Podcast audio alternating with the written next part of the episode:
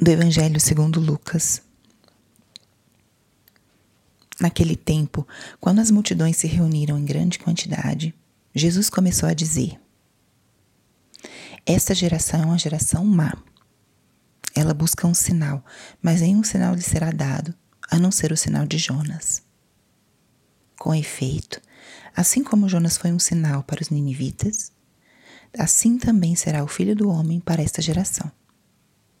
No dia do julgamento, a rainha do sul se levantará juntamente com os homens dessa geração e os condenará, porque ela veio de uma terra distante para ouvir a sabedoria de Salomão.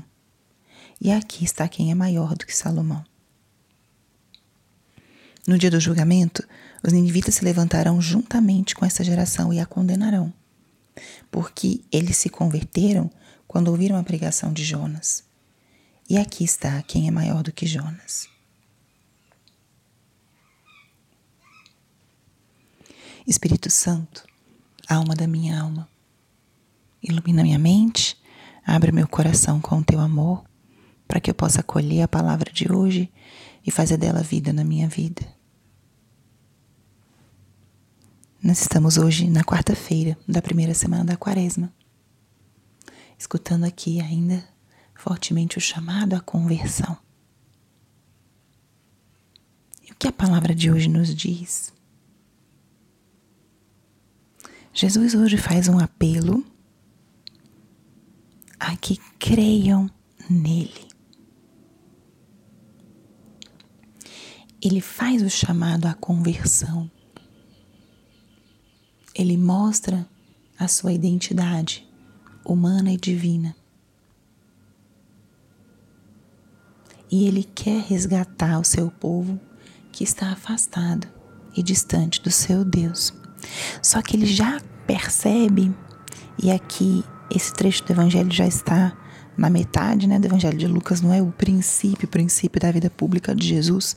Ele já vai percebendo as resistências, os corações fechados, endurecidos, a falta de fé nele, na sua mensagem.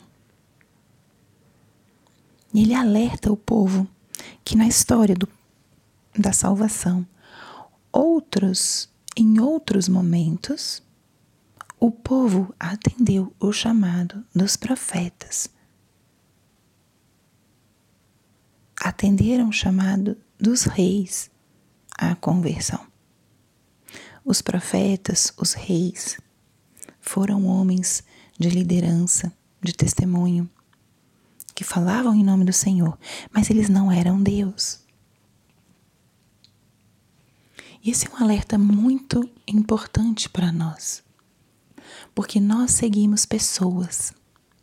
Tem pessoas que nos convencem, que nos atraem com a sua palavra, com seus ensinamentos e com seu testemunho também. Isso vai tocando as nossas vidas. Um sacerdote, um leigo que seja um, tem uma liderança espiritual. Nos tempos de hoje, os influenciadores digitais, pessoas que nos inspiram, que nos tiram da nossa inércia, que nos provocam a melhora de vida. Isso é muito bom. Mas essas pessoas não são Deus. Por vezes, acolhemos o que essas pessoas falam e não acolhemos o que o Senhor nos fala, o que a tradição bíblica o que a igreja, o que os mandamentos, o que o magistério nos fala. E nosso Senhor é maior do que qualquer pessoa, líder, teólogo, papa, influenciador. Nosso Senhor, ele é soberano e sua palavra é soberana porque é palavra de Deus. Então vamos pensar à luz dessa oração, Senhor. Quem hoje tem um impacto em mim, no que eu creio, no que eu sigo? Pense um pouco nisso. Quem são as pessoas hoje que têm um impacto sobre você? E vem a segunda pergunta, Senhor, e qual o impacto que o Senhor tem na minha vida. Sua pessoa, sua presença eucarística, sua palavra. Contemplar-te na cruz. Que tanto isso me move, isso me modela no meu caminho pessoal. Jesus fala claro eles se converteram quando viram a pregação de Jonas, e com isso ele está dizendo: os instrumentos, os profetas, eles são instrumentos do Senhor. E é maravilhoso que a gente se converta e que a gente escute o que eles falam, principalmente quando falam em nome de Deus. Mas mais importante que isso é Ele. Está aqui quem é maior do que Jonas. O tempo que dedicamos a escutar, a ler, Dediquemos também a ter o trato íntimo com Jesus, porque é para isso que os outros pregam. Se eu escuto, mas não rezo, não busco o Senhor, tem um passo a mais que eu preciso dar. Pense nisso hoje.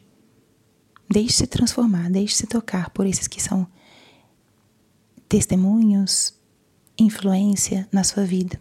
Deixe que te levem para o Senhor, mas não deixe de seguir a voz do bom pastor, de passar tempo com ele, de buscar estar na sua presença.